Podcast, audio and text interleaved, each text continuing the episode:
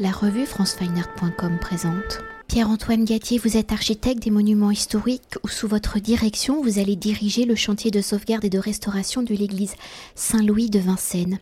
Une église qui dans l'histoire de l'architecture fait partie des bâtiments précurseurs du début du XXe siècle où dès 1912 lors de la nomination par concours des deux architectes Jacques Dross et Joseph Marast, ils vont concevoir un projet global et interdisciplinaire intégrant différents corps d'artisans comme des ferronniers, des céramistes, mais aussi des peintres et des sculpteurs. Mais l'innovation est aussi l'utilisation du béton armé, notamment pour sa structure avec deux paires d'arcs en béton armé ancrés dans le sol, coupant donc perpendiculairement et délimitant une nef unique en forme de croix grecque. Alors si en 1912 le béton armé est un matériau innovant, il n'est pas encore dans sa plénitude technologique ou plus de presque 100 ans après son édification, constate entre autres l'apparition de dégradations importantes. Alors dans un premier temps, au regard de l'histoire de l'architecture, pouvez-vous nous replacer la construction de l'église Saint-Louis de Vincennes dans son temps, dans son époque, et pourquoi est-elle un édifice d'exception? Et dans un deuxième temps, quel est votre constat d'état de l'église Saint-Louis de Vincennes? Et quelles sont les actions que vous allez donc mener, diriger avec la collaboration de nombreux restaurateurs d'art référents pour chaque technique, chaque corps de métier répertorié? Localiser ou contextualiser Saint-Louis de Vincennes dans l'histoire de la construction du béton armé, c'est une nécessité. Le béton armé, c'est un, une invention des savoir-faire des ingénieurs constructeurs français. On peut rappeler que les brevets de construction en ciment armé, comme on pouvait l'évoquer à l'époque, ou en béton armé, sont tous aboutis dans les années 1895. Donc l'exposition universelle de 1900 est un grand moment de mise en œuvre du béton armé. Faire le choix en 1910-1915 de l'emploi du béton armé, c'est un geste novateur. Drose, Maras montrent bien, euh, avec l'aventure des chantiers du Cardinal, qui sera un des grands laboratoires, que la nouvelle architecture doit s'exprimer par les nouvelles matérialités. Euh, l'enthousiasme de ces jeunes architectes s'exprime par ce recours à ce nouveau matériau, le béton armé. Mais c'est aussi un enthousiasme, mais c'est aussi la conviction que cela permet des prouesses technologiques. Ces grands arcs que vous avez évoqués génèrent ce grand volume unitaire. Et donc, euh, c'est le rêve d'un nouveau matériau. C'est un matériau choisi pour ses possibilités technologiques, mais c'est des possibilités technologiques pour créer un grand volume, un espace. Donc euh, ce n'est pas uniquement le recours au matériau parce qu'il est nouveau, c'est vraiment le matériau, ses possibilités pour une architecture nouvelle. Et ce qui est fascinant, c'est que cette architecture est nouvelle, mais elle revendique d'interroger, de, regarder l'histoire de l'architecture. Et c'est là encore ce, témoignage exceptionnel des des chantiers du cardinal, une nouvelle architecture pour un nouveau monde, hein, cet enthousiasme de l'après-guerre de, de 14, mais qui ne peut euh, gommer l'apport de, l'histoire. Et donc très clairement, Drose, Maras ont beaucoup regardé l'architecture paléochrétienne, l'architecture byzantine, l'architecture romane, et c'est cela qu'ils essayent de recréer à Saint-Louis de Vincennes. Et pour aborder ce deuxième point de ma longue introduction. Donc le chantier n'est pas encore commencé, mais pour le mettre en place, vous avez dû faire un constat d'état. Donc quel est-il? Un édifice comme Saint-Louis de Vincennes est un projet de restauration complexe. Et il est nécessaire de démarrer ou de construire plutôt une démarche de projet euh, de façon très méthodique, rationnel, avec un temps important réservé à l'étude. Euh, la chance de, ce projet, c'est qu'il y a eu une première euh, phase euh, conduite par mon confrère Vincent Brunel.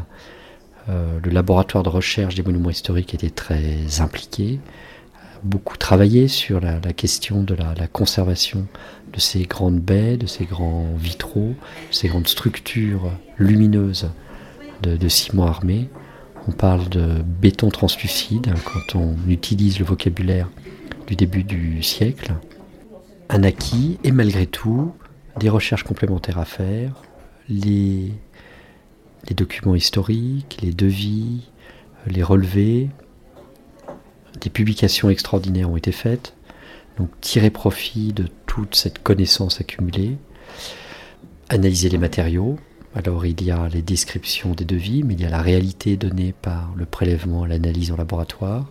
Donc nous préparons cette phase de reconnaissance technique des matériaux mis en œuvre par le chantier de Drose et Marrast, identifier les pathologies, les désordres, commencer à réfléchir en fait à des solutions de, remédiation pour redonner à Saint-Louis de Vincennes la, la place exceptionnelle qu'elle doit avoir dans l'histoire de l'architecture. Alors peut-être que ma prochaine question, je, l'anticipe un peu vu que les études sont en cours. Vous me direz si vous pouvez répondre ou pas. Alors pour s'attarder sur l'aspect du projet global, les œuvres réalisées par les artistes peintres, sculpteurs, céramistes, ferronniers ont été dès la conception de l'église Saint-Louis de Vincennes intégrées à même l'architecture du bâtiment. Les sculptures de Charles Sarabézol sont en béton, les peintures de Maurice Denis et d'Henri Marais sont des fresques inscrites à même le béton, les céramiques de Maurice Dôme sont incrustées dans ce béton, les vitraux sont conçus par Saint-Gobain et Raymond Subs réalisera les grilles et les aimants en fer forgé. Alors quand les œuvres d'art avec des techniques particulières font partie intégrante de l'architecture, d'une architecture qui est elle-même fragilisée, comment allez-vous procéder pour pouvoir sauvegarder, restaurer les différents matériaux et techniques? Est-ce qu'à un moment donné, la dépose de certaines œuvres sera-t-elle nécessaire? Le, grand enjeu du projet de restauration de Vincennes, c'est de redonner vie donc au grand rêve euh, fondateur de Drose et Marast, c'est-à-dire cette euh, association, euh, cette fusion intime entre l'architecture et son décor. Mais cela a pour conséquence pour nous qu'il n'y a pas un chantier de restauration de structure et un chantier de restauration de décor. En fait, c'est tout à la fois qu'il va falloir traiter la structure porteuse, les façades en meulière, les charpentes aux solives apparentes, les couvertures, le système de récupération des eaux, et puis le revers de cette structure, en fait, c'est la paroi support de peinture qui a souffert d'infiltration. Et donc, l'enjeu, c'est cette, euh, cette cohérence qui a été imaginé par euh, Drose et Marast. Le caractère exceptionnel de, Saint-Louis, cette, euh, cette architecture, cette collection de décors que vous avez su si bien rappeler et décrire, je pense impose pour nous une doctrine très, très franche, très, comment dire, euh, jusqu'au boutiste, dans la volonté de conserver strictement ce décor. Et je pense que l'enjeu, c'est d'éviter toute dépose et de réussir à identifier les matériaux, comprendre les pathologies, euh, construire une intervention qui permette de maintenir en place ces décors malgré les infiltrations importantes qui se sont produites, les fissurations qui déchirent les parois et qui témoignent en fait sans doute de tassements différentiels entre euh, ces structures porteuses principales en béton et des parois de remplissage, des cristallisations de sel qui se sont produites donc en surface de ces enduits de revêtement des parements intérieurs et qui affectent aujourd'hui les peintures murales, quelle qu'en soit la technique, euh, qu'elles soient des peintures à l'huile, des peintures euh, minérales, des peintures euh, utilisant le stick B, ce matériau très, comment dire, expérimenté au début du siècle, parce qu'il offre sa,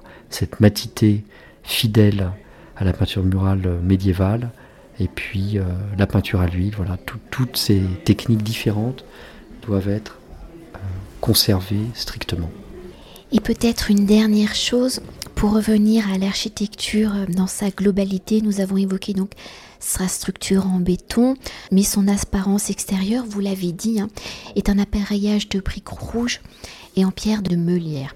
Alors si la restauration et la sauvegarde de l'église Saint-Louis de Vincennes vont peut-être principalement se concentrer sur sa structure intérieure et ses décors dans un projet de restauration. Comment avez-vous pensé la globalité du bâtiment, son intérieur comme son extérieur pour rester dans la pensée originelle justement des architectes? Mais vous l'avez légèrement déjà dit euh, en filigrane. je pense que c'est un l'enjeu de l'intervention Saint-Louis de Vincennes, c'est un projet global. C'est une sorte de comment dire de de grand vide qui est euh, limité par une paroi mince périphérique.